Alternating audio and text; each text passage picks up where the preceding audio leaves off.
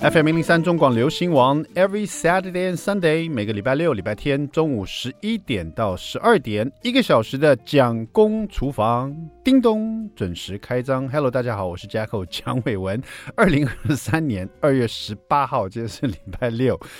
Yeah，过年整个都过去了哈，It's over，we're back。好了，这个是我们这个过年后的第一次录音了，所以我特别兴奋的感觉，开工了哈。那对很多人来讲，已经开工一阵子了。OK，好了，马上进入我们的蒋公周记。过了一个年呐，这个年呢，这个很多人都出国去玩嘛，啊，大部分都去日本了。那也有很多人这在国内旅游啊，那有更多人帮小孩小朋友呢安排了很多事情。那当然呢。也有很多很多没有小朋友的人呢，就跟每一年过年一样，就是瘫在家里这样子哈，就是很开心的这个无所事事这样子。那对我来说呢，这整个过年比较特别是，呃，让小朋友参加了篮球冬令营啊，因为以前他们都会参加什么英文冬令营啊，或是什么，就是说什么英文什么什么训练营之类的，你知道？那今年 Jackson 就是四年级嘛，他突然跟我讲说：“爸爸，我今年有点不想。”参加这种英文冬令营，我觉得好像每年都一样，有点无聊哎。那我这个人是非常 open minded 的，非常自由。我说好，那就那不要参加好了。他说真的？我说对。但是爸爸去找一下比较有趣的事情让你参加好了，比如说运动之类的。哦，他们俩就很兴奋。好好好，我们要我们要。那正好我们南坎那边有个新的这种运动中心啊，所谓市民运动中心，我还真的没进去过。没想到为了小朋友，我就走进去看看有什么特别课程。哎。整个的寒假，他们都有这种小朋友的冬令营，不管是羽球啊、桌球啦，还是这个篮球啊，因为他们是运动中心嘛，就是以以运动为主。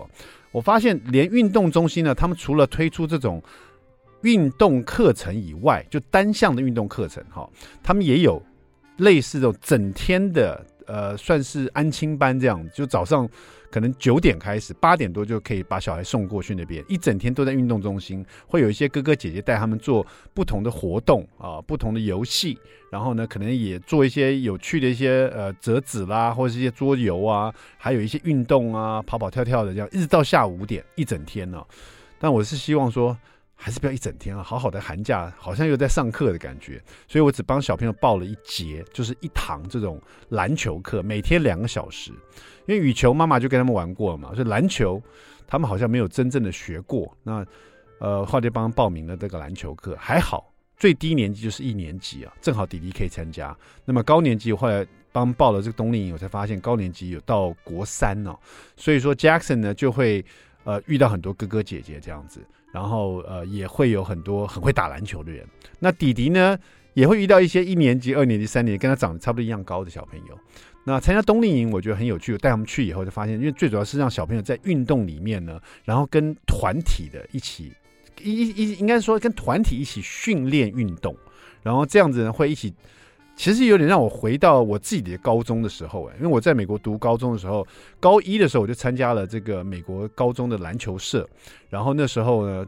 呃，就是每天下课以后就要去呃体育中心，然后呢就体育馆了，然后大家就开始照教练的指示哈、哦，吹哨子逼然后跑步啊、跑这边的来回跑这样子，跑中线，跑底线，来回跑，然后接球，然后做什么螃蟹走路，然后反正就是一个一个，每个人都会去接受教练指令，然后轮流的来做训练这样，然后看到小朋友这样做，心里突然有一种。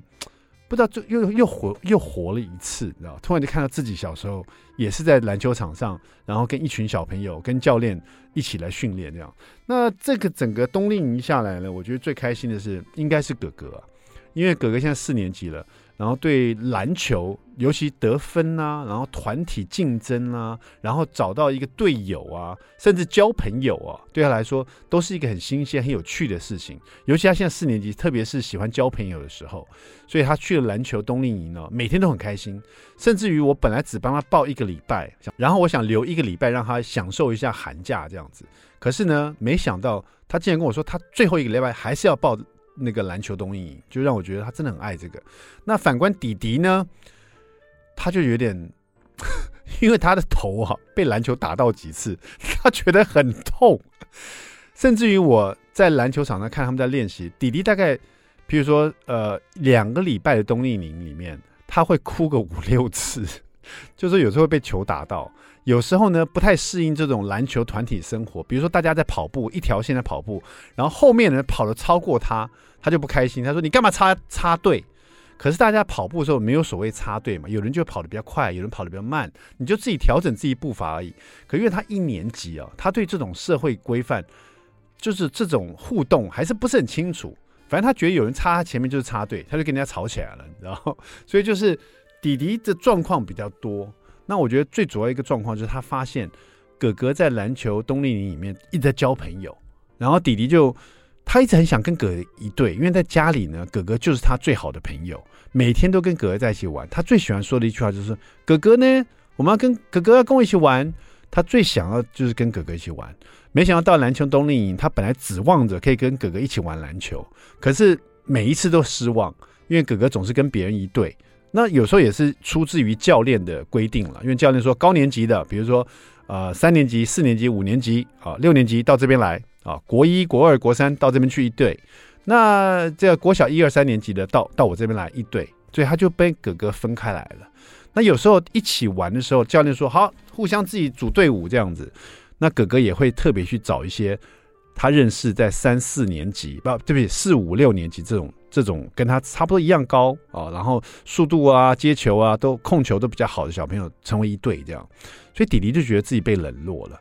所以这整个冬令营下来呢，我可以感受到说，弟弟觉得，哦，哥哥都不跟我一起玩了，这种这种有点有点难过的感觉，你知道？今天正好呢，我们这个教养大师来帮我解惑，所以说我可以待会连线给我们的教养大师，跟他问一下这种兄弟手足情呢，像遇到这样的情况，弟弟总是喜欢跟着哥哥后面，那哥哥已经长大了，要交自己的新朋友了，那弟弟就有一种。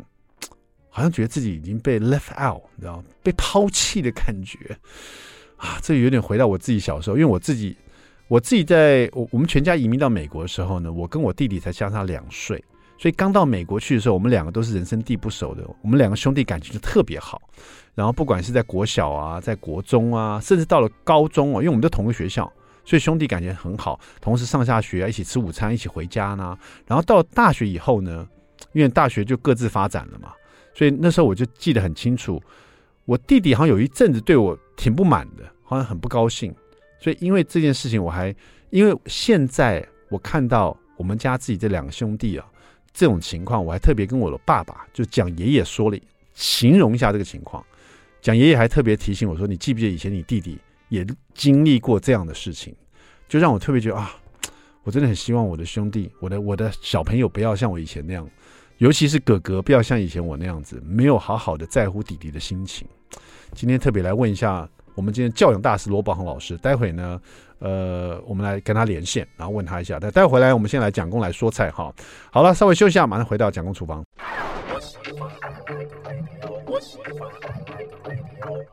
FM 零零三中广流行王蒋公厨房，We're back，我们回来了，我是嘉客蒋伟文。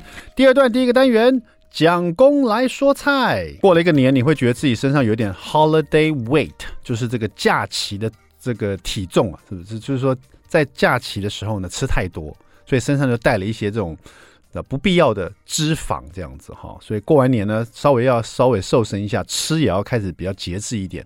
我认为呢，如果说过完年后呢，又想吃点丰盛的东西，然后因为现在天气还是有一点凉凉的嘛，哈，我觉得喝一锅。或者一大碗热汤啊，然后来取代你每天吃的一些呃，比如比如饭食啊，或者是一些这个淀粉类的东西，或者可能油炸的东西啊，可能会蛮不错的。就是说这一阵子呢，多喝汤啊，用汤来取代你的正餐，但是这个汤就要比较丰盛了，里面最好有一些很营养的东西，而且会吃得饱的。不要说只喝水汤水，就喝个蛋花汤，喝完就没有了。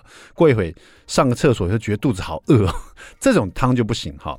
今天呢，我特别挑了一本这个啊，山下圣老师的这一本，请你来喝汤这本书哈。请问山下圣老师是谁？如果知道的话，应该就如果有在 follow 他，就知道他是 Masa 老师啊。Masa 老师就叫山下圣哈。Dear Masa，请你来喝汤。这一本呢，全部都是呃老师的这个汤品哈。那么有这一道呢，叫做蛤蜊马铃薯清汤。你听到清汤，你就知道它的热量不会很高。然后这里面都是马铃薯。其实很多人觉得啊，马铃薯是很肥的东西啊。事实上，马铃薯其实很营养。那如果说你去吃这种炸马铃薯或是油煎马铃薯啊，当然它是这个油啊，或者是高温炸的，对身体总是一种负担。但是你把它切块拿去煮汤，哎，它刚好就会变成一个很营养，然后会有又有很有饱足感的东西哈。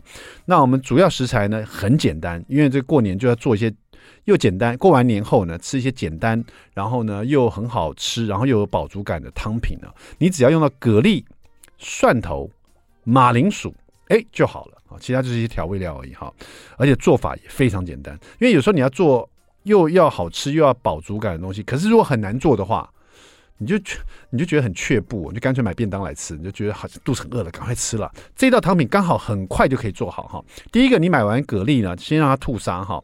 很多人在吐沙的时候就会把蛤蜊买回来，有没有？然后就把水加满，满到都已经盖过蛤蜊了，然后在那边吐沙。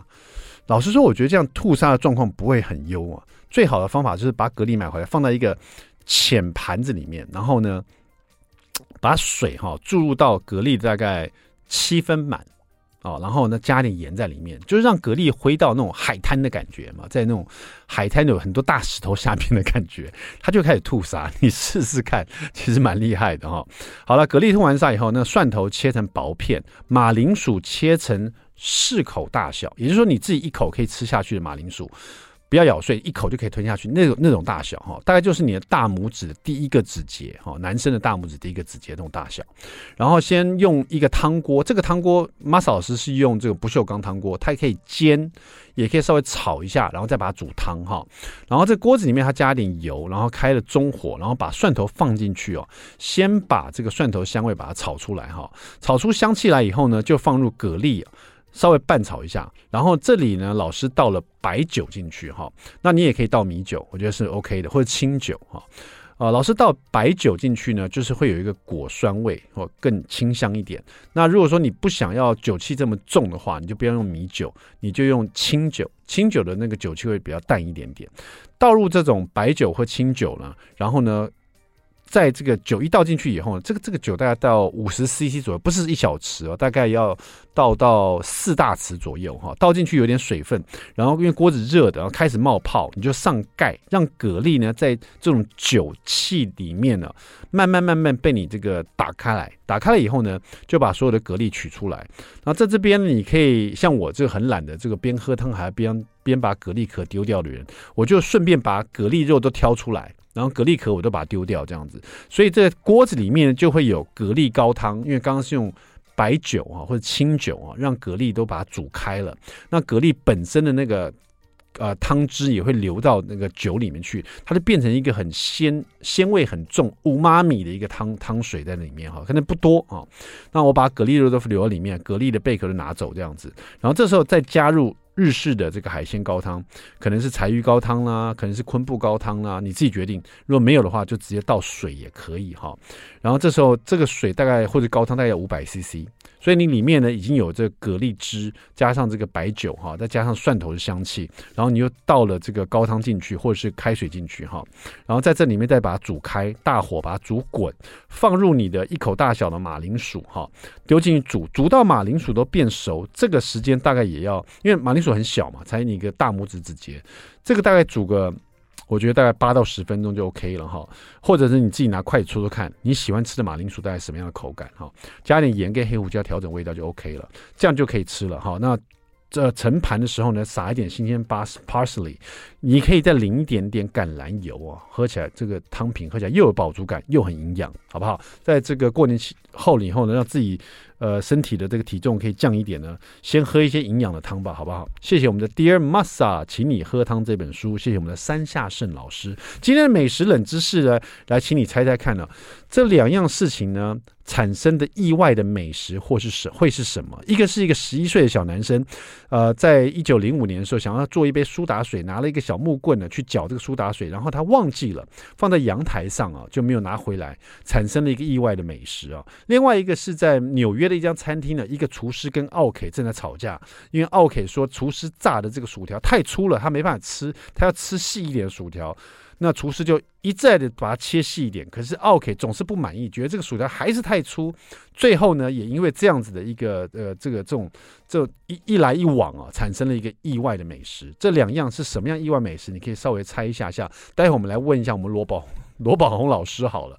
好了，稍微休息一下，待会我们连线给我们的这个教养大师罗宝红老师 Henry Low，别走开，马上回到蒋公厨房。I like FM 零零三中广流行网蒋公厨房，We're back，我们回来了。我是嘉口蒋伟文，今天我们要连线给我的好久没跟他对话的好朋友。对的，今天这一集呢，就是已经有一阵子没有在做的蒋爸爸教小孩之教养大师来解惑。我们连线到竹北新竹的罗宝鸿老师，Henry Low，Hello。Hello，, 大家好，Hello Jacko 好，我是罗宝红，有听到吗？Hello，听到听到听到，声音很清楚啊，很久没有听到你的声音了，宝红老师。听说在过年期间，你带全家，我看你 FB，你带全家出国了一趟，是不是？对，哇，so this，我们一起去了日本东京的五天四夜之游。你真是时尚啊，赶流行啊！这个大家一解封后，每个人都要出国，然后 这个看了 FB 啊，就看到很多人在国外，尤其是日本特别多人呢。没想到你也去了，你知道。真是把我气死了！我本来是，因为我都没有出国。好，你你们去日本哪里？啊都没有出去啊？你们是你跟老婆跟小孩是不是？嗯，对，我们一家三口。本来我们想要去更冷的地方，是东北的，因为我们好几年前一直都很想要趁着罗宇辰，我儿子他有着那个火车火车迷的这个阶段的时候，让他去坐那个冬天呢，东北部有一个可以在火车里面烤鱿鱼的那部火车。边做边烤鱿鱼的哦，哇！那那我觉得这个会很很很好的体验，但是没有候补到，嗯、所以后来就改去了东京。嗯，OK，他有去过东京吗？嗯、那去东京，他从来没有去过。那以前在年轻的时候，我跟太太都去过，就是去新宿啦，去浅草啦，雷门啦，去富士山啦，去迪士尼啦，这样。那那这一次主要。这一次带着小孩去，跟第一次跟老婆去有感觉是一张蜜月的感觉。现在带着小孩去有什么不一样吗？OK，其实呢，呃，以前年轻的时候，我跟太太都还没认识的时候去的。那后来结了婚之后，我们一起去过香港迪士尼乐园。嗯，那这一次再去日本呢，是我们就是三个人第一次去东京的这个地方。嗯。对，那主要是为了滑雪了。那因为迪士尼乐园以前在香港就去过了，啊、了解了。就是呃，所以宝红那个呃，旅程会滑雪是？你们都会滑雪？呃，以前在台湾，我跟我太太跟我儿子都有去学过溜冰，有没有？就是踩，就是踩冰刀的冰刀，冰刀对。冰刀的那，所以这次学起来，我觉得还还是有一点旧经验，会事半功倍哦，都溜得还不错，啊。所以说，其实你跟雨辰跟老婆其实也算是初体验啊，嗯、去滑雪场啊，带小孩去滑雪这样子。没错，这个是第一次的体验。看雪倒是以前看过，但是没滑过雪。嗯，很漂亮啊，好靓啊！哎呀，我觉得真的很听宝红老师带这个小朋友去玩呢，啊，我就感觉啊，跟其他的人，比如说男男女女啊，就是老婆跟老公，或者是男女朋友自己跑出去玩，非常不一样。因为我觉得有小孩啊。我觉得有另外一个旅游是另外一种感觉，因为小朋友会对这个跟爸爸妈妈旅游啊特别有印象，而回来看到照片啊，或者是一些影片啊，他特别会有一种一种很棒的回忆啊。尤其我不知道在哪里读过，就说小朋友跟爸妈去旅游这种甜蜜期，也不过才十几年而已。就是说他到了国中、高中以后呢，他在跟你们出去玩，那个感觉就完全不同了。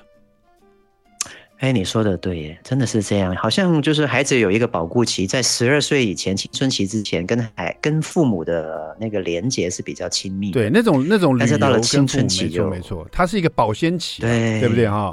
所以，我们我们要在这这个保鲜期之内啊，比如说这十年之间，他们还没有到国高中的这个阶段呢，多多带他们出去，不管是去日本玩也好，出国也好，或者是去离岛也好，在国内旅游也好，就来一个三天两夜，让他们去在外面跟爸爸妈妈在一起有。一个很甜蜜的回忆，我觉得这都是很棒的一个行程啊！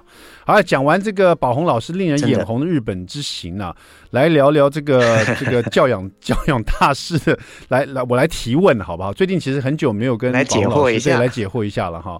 那个最近我的小孩呢，因为这个过年嘛，哈，就参加了篮球冬令营啊。然后我发现了一个现象，就是我两个儿子，一个老大就是现在已经是四年级，要读下半了，然后小的是一年级嘛，哈，他们一直都是很不错的这个感情很好的兄弟哦。那去了这个篮球冬令营以后，我发现了，因为哥哥是四年级了，所以他常常在打篮球的时候呢，老师都会说，呃，比如两人一组哈，哥哥就会去找那个跟他一样高的，或者是跟他差不多一样年龄的哈。然后变成一组这样，那弟弟才一年级嘛，其实参加冬令营的小朋友一年级的也蛮多人的，一年级、二年级、三年级都有。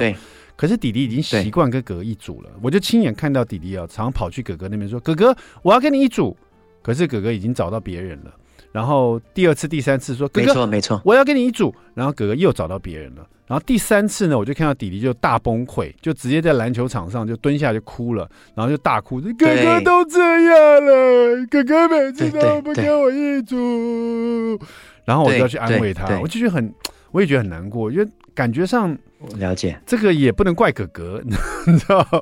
我还对对对对对，我还劝了一下弟弟，我说：“弟弟。”哥哥两个人一组，他当然找跟他一样高的。等下他们比赛的话，会比较容易得分，比较容易获胜、啊。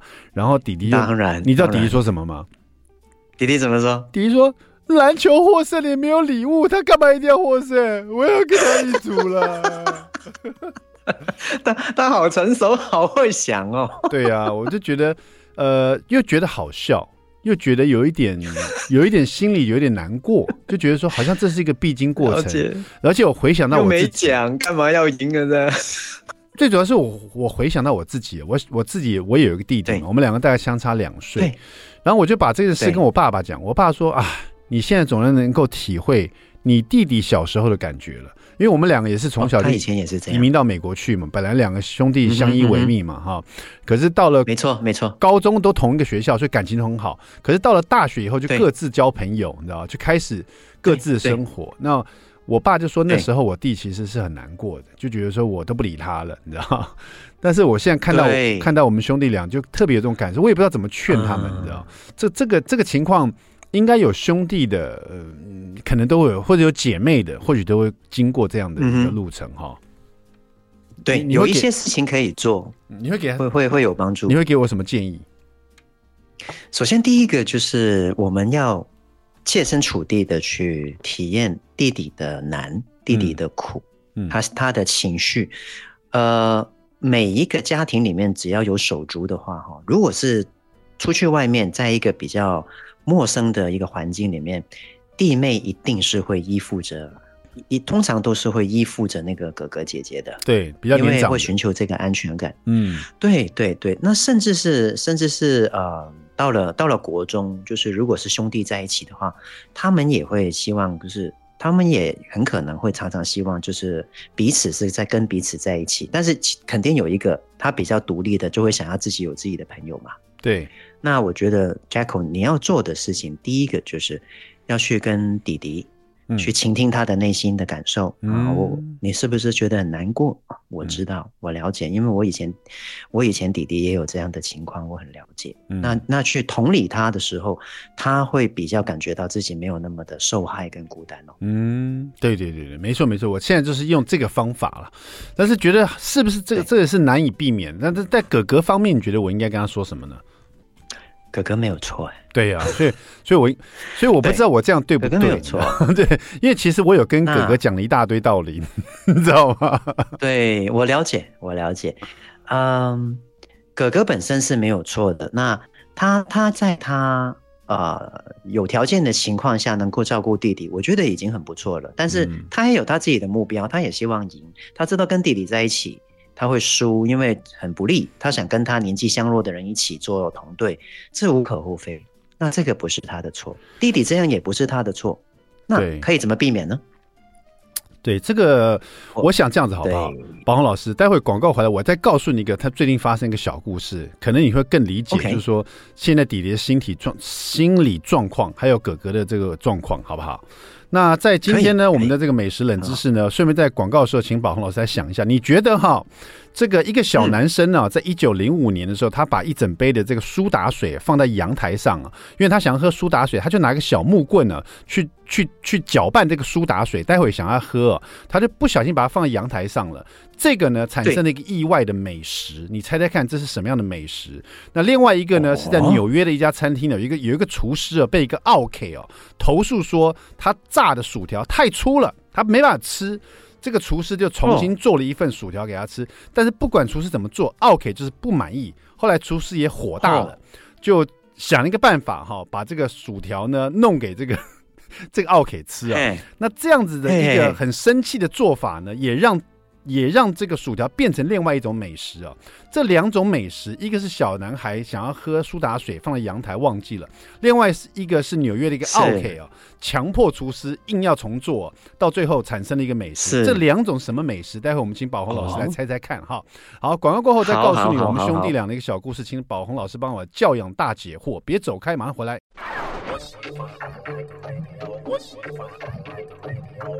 FM 零零三中广流行王蒋公厨房，我们回来了。我们今天做的是教养大师来解惑。Hello，宝红老师，你在线上吗？有在哦。呃，刚刚在广告的时候，你有没有认真想一下？这两个我刚刚讲的，一个小男生把他想喝的苏打水放在那个阳台上，忘记拿回来了。你觉得这是什么样产生的意外的美食呢？嗯，我觉得它会变成冰棒，因为外面很冷，它结冰了。哦，哎，有可能哦。所以你觉得说这个这个小男孩是在冬天的时候想要喝苏打水？没错，他为什么不想喝热茶呢？冬天这么冷呢？我孩子很小的时候，我孩子在冬天也想吃冰淇淋呢、啊。哎呀，我太有这个猜想了，真的。这这么冷的时候呢，我小孩子也想要喝什么养乐多冰，你知道吗？都是一样的。没错，没错。你讲的太对了。这个一九零五年的时候呢，有一个十一岁的小男生叫 Frank Epperson 呢，他本来想做一杯苏打水，哦、他就把那个搅拌的苏打水和一个小木棍呢，一整杯的苏打水呢，他就这样搅拌了半天，就后来。放在阳台，忘了拿进屋子里了。等到第二天他想起来的时候，他那一杯苏打水已经在寒冰中结冰了，呃，寒冬中结冰了啦。就是因为这个小失误，嗯，世界上就出现了冰棒这样的一个美食哈。所以是在一九零五年发明的哈。那另外一个呢，就是你有一个这个纽约的餐厅叫 Moon Lake Lodge，里面有一个奥客跟厨师投诉说他的这个薯条太粗了，他没办法吃下去，要求厨师一再重做。你觉得这个产生了什么样的美食？这个我就比较困难。我在想，最后哦，他把它剁得很碎、很碎、很碎，但是那个奥 K 都不满意，最后他就把它煎成一块煎饼，变成那个薯饼，有没有？啊，然后就给那个那个人吃。你说变得像 potato chips 是不是？呃，变成那个像那个麦当劳早餐的那块薯饼，啊，hash brown，已经很接近了，很接近了。因为那个奥 K 呢 他想要吃细的薯条，那么这个厨师呢就重新再做了一份，结果奥客呢又觉得这不够细，厨师你是不是你刀工不够好，啊？为什么都切这么粗？厨师一听就，厨师一听就火大了，他就直接把马铃薯啊切成一片一片，非常非常薄啊。他心想说：“好，你要吃细的是，哦，我就把它切的很薄，薄到你不能再 complain 了。”他把它切的很薄很薄以后，把它炸成薯饼给这个这个呃这个奥 K 吃。没想到这奥 K 觉得哇，真是太好吃了，就从这个世界上就产生了 potato chips。就有这个洋芋片，产生洋芋片，对对对，哎呀，所以我们这时候呢，这个有趣，你在吃这个洋芋片的时候，你要特别谢谢这位奥客，就是有时候你觉得奥 K 无极限呢、啊，可是有时候奥 K 也会产生意外的美食哈，这就是一个 potato chips 的产生的一个美食冷知识了哈。那宝红老师还蛮厉害的，这个有趣。啊，接下来是宝红老师在帮我解惑了哈。最近呢，我的对对小朋友呢就发生一件事情了，就是哥哥呢，他都喜欢在。online 在线上哦，跟同学们约好，嗯、就是寄 email 给同学，然后来玩这种没错 online 的游戏，你知道吗？现在小朋友四年级就会这样子嘛，哈，所以他就跟，跟我跟我儿子一样，对，他就跟那个同学约好了八点钟哦，晚上八点钟要上线这样子。然后呢，我就说好，我就他就跟我讲，我说好，那我们是，那时候我们在吃晚饭，我说好，大概八点钟爸爸提醒你。然后吃晚饭，我在洗碗呢，我一看，哎呦。哎，时钟已经八点了，我就说哥哥八点钟了，你要不要赶快上线看一下你同学上线上没有？哥哥就立刻上线。上线的时候，他意外的发现了同学竟然不在线上，明明说好了，可是却不在线上。那没办法，那哥哥就自己玩，嗯、然后弟弟这时候也加入了。那哥哥同学不在，我跟你玩吧。然后弟弟就跟哥哥一起玩，这样子玩了大概半个小时以后哦，我就发现一个很奇怪的事情。我们家的时钟是八点十五分了，可是我的手机是七点十五分。嗯、我就说，哎，奇怪，为什么？哦、为什么时钟快了一小时啊？然后这时候，对对，这时候呢，我们才发现弟弟呀、啊。把时钟调快了整整一个小时，嗯、他趁大家不注意的时候把时钟调了一小时，嗯、然后我就觉得我就很火大，欸、我说弟弟你干嘛去玩这个时钟？你干嘛把时钟调快一小时？嗯，然后弟弟就哭了，嗯、然后也不讲，然后到最后呢，妈妈蒋夫人就慢慢的诱导他讲，我才知道事实的真相。原来啊，对，弟弟一直很嫉妒哥哥总是在线上跟同学玩。弟弟故意把时间调快了一整个小时，让他找不到同学，然后他他就会跟他玩了，你知道吗？哦，是这样啊。弟弟就跟妈妈讲说：“我不要哥哥每次跟同学玩都不陪我玩，所以我故意调快一小时，这样我就可以跟哥哥哥就可以跟我玩了。”那弟弟就心满意足跟哥哥玩了一整个小时，到最后我们才发现时间被弟弟调快了，所以你就知道这个情况是弟弟已经越来越。不想要失去哥哥，他还用尽了这种手段，你知道吗？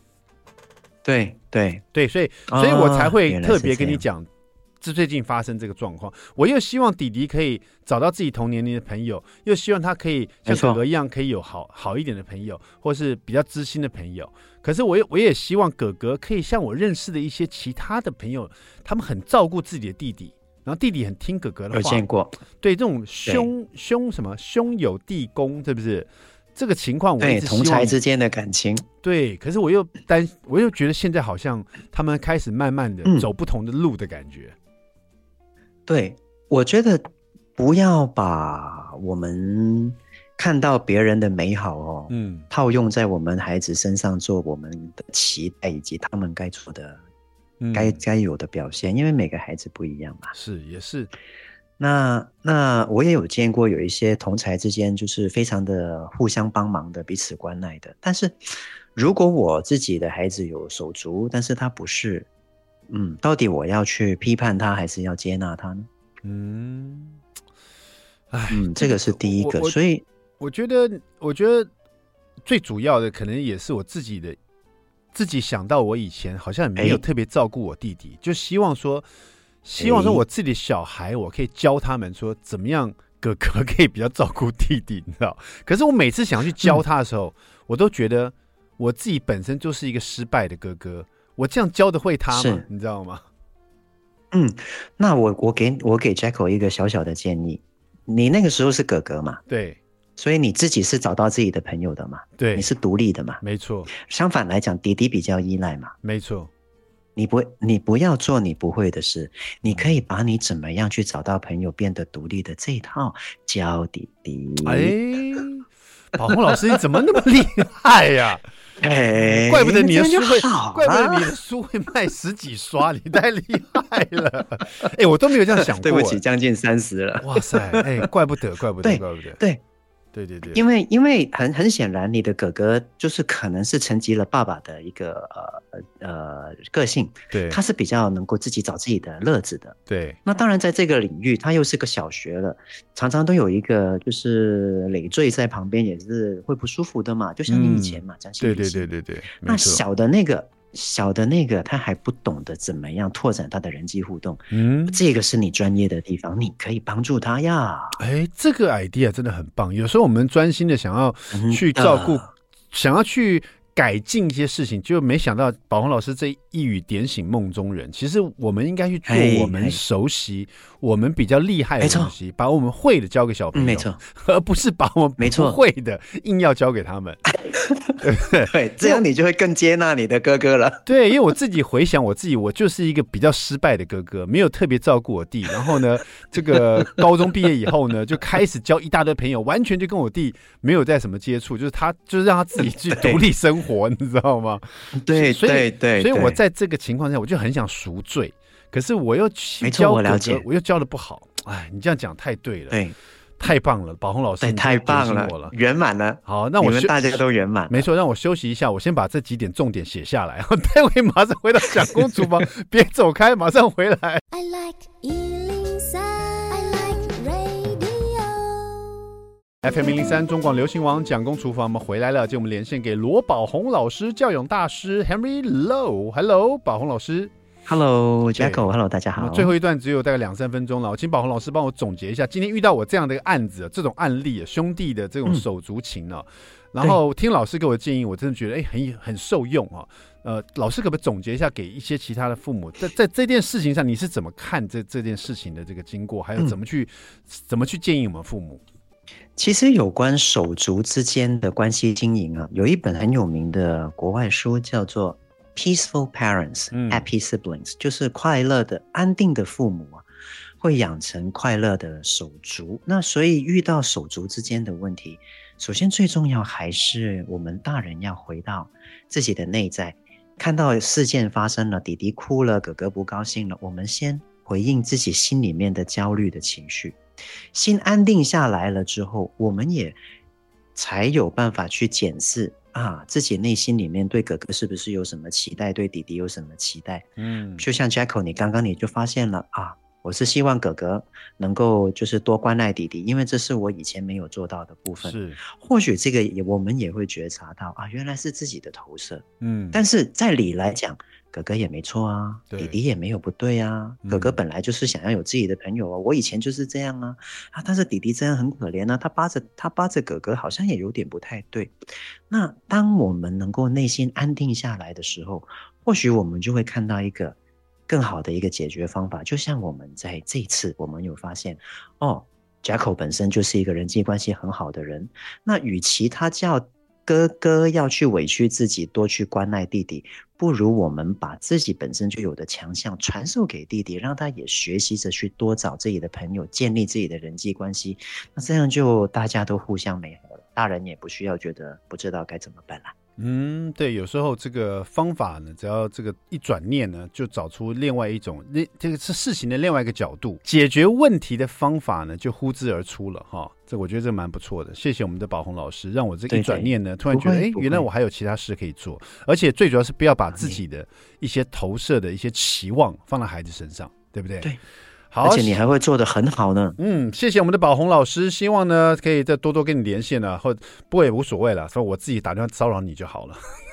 好，好的，蒋公厨房谢谢，我们下次再见喽，谢谢宝红老师。嗯，拜拜。谢谢。